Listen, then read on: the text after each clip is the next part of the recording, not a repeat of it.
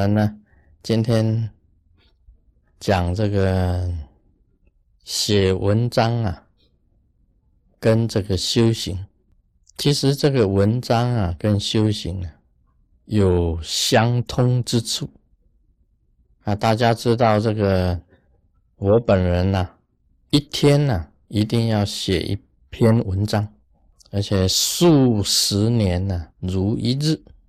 那我现在的这个修法，修这个密教的法一样的，每天也一定要修法，那每天也要一定要写文章，所以我常常讲啊，这个写文章啊，跟我的这个修密法是好像是两条轨道，应该是一条轨道了，一条轨道就是并行的这一种轨道。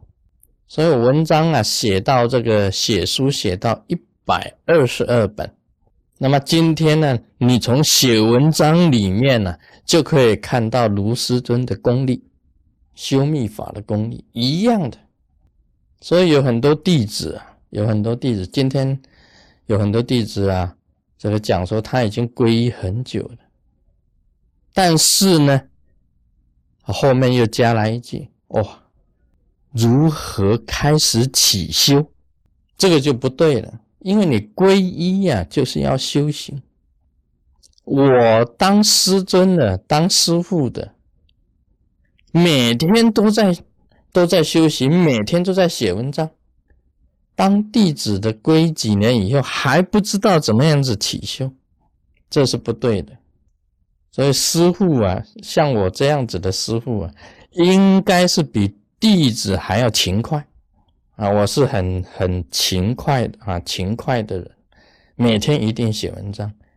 以前呢，这个这个报社的这个主编呢，告诉我，写文章呢最重要一个，你要在文章里面呢讲出你的道理。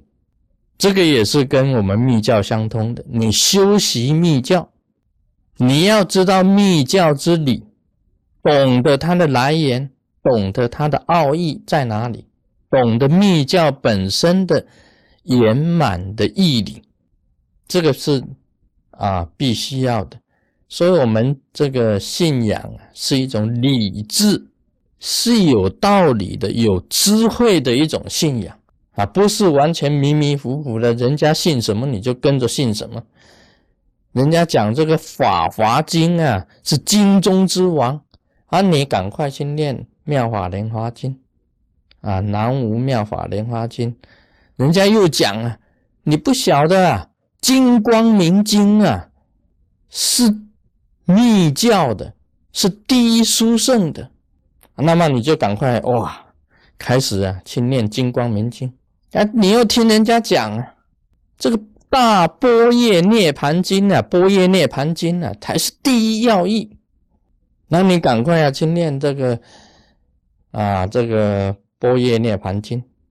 啊，有一天你看到这个《阿弥陀经》，《阿弥陀经》是讲这个很容易啊往生，最容易往生的是易行道，但是世间之人难信难入。佛陀亲自讲啊，他在娑婆世界讲《阿弥陀经》呢，也是很难的，叫人家很难信的，那很难相信的。那你赶快啊，就去念《阿弥陀经》。那么你从来不知道的，所有的佛经，你一翻开来啊，每一本都是讲他是王，每一本都是讲他是第一，每一本都是讲他是最殊胜的。那你怎么样子去修行呢？首先呢，你要了解一个宗派啊，你一定要进入他的理念里面去，进到他理念里面去。所以这个在写文章来讲叫做言之啊成理，言之成理。那么密教怎么样子来的？你知道佛陀当初的时候啊，在这个天竺啊开始。啊，开悟以后弘扬佛法，那个时候叫做原始佛教。原始佛教，原始佛教是以声闻为本声闻修声闻学，以声闻为本。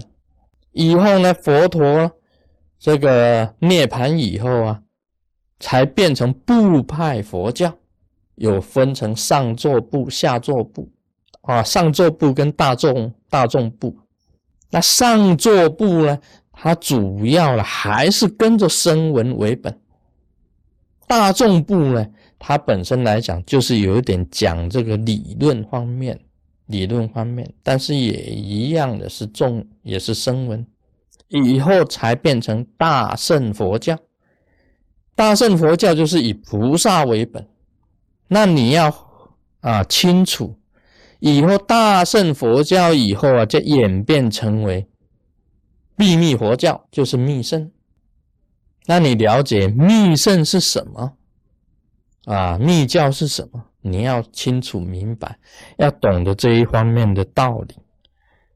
那么密教里面呢，它本身的包围范围啊，不只是声闻，也不只是菩萨，它上了最上了，到了佛，到了佛部，坠下了，到了诸天部，到了诸天呢。可以讲他的修行的方法，要讲出他的道理出来，因为是毗卢遮那本身的生秘密，如来的秘密。那么我们修行啊，就知道了，如来的秘密就是身口意的秘密，身口意清净的秘密。那我们修行的方法呢，就是由身口意的清净去入手。去入手去修，那么这样子呢，讲起来就有它的一个渊源啊。佛陀时代是原始啊佛教，那么再来呢，分成部派的佛教，以后进入大乘佛教，最后在印度呢是秘密佛教，就叫做密教。那么由于密教兴起以后啊，这个大乘佛教啊。本身它就是变成了这个旁流，再来呢，这个佛教又传到世界各地，有所谓的南传、北传啊。你要了解佛法，要研究它的本身的这个根源呢，佛教本身的根源，那么知道什么是密教，从佛部一直到诸天，全部包容的的一种修行。可以讲，它是属于禅天的修行法啊，从欲界天到色界色界天到无色界天，然后再超越三界，进入到菩萨佛部，了解到如来呢这个清净的秘密，由自己身体的业障转化成为如来清净的秘密的，就叫做啊密教。那这个我们呢，写文章也是一样啊，一定要把它这个理呀，能够勾出来，啊，把它的这个智慧跟理完全叙述清楚啊。今天讲到这，Om Mani Padme Hum。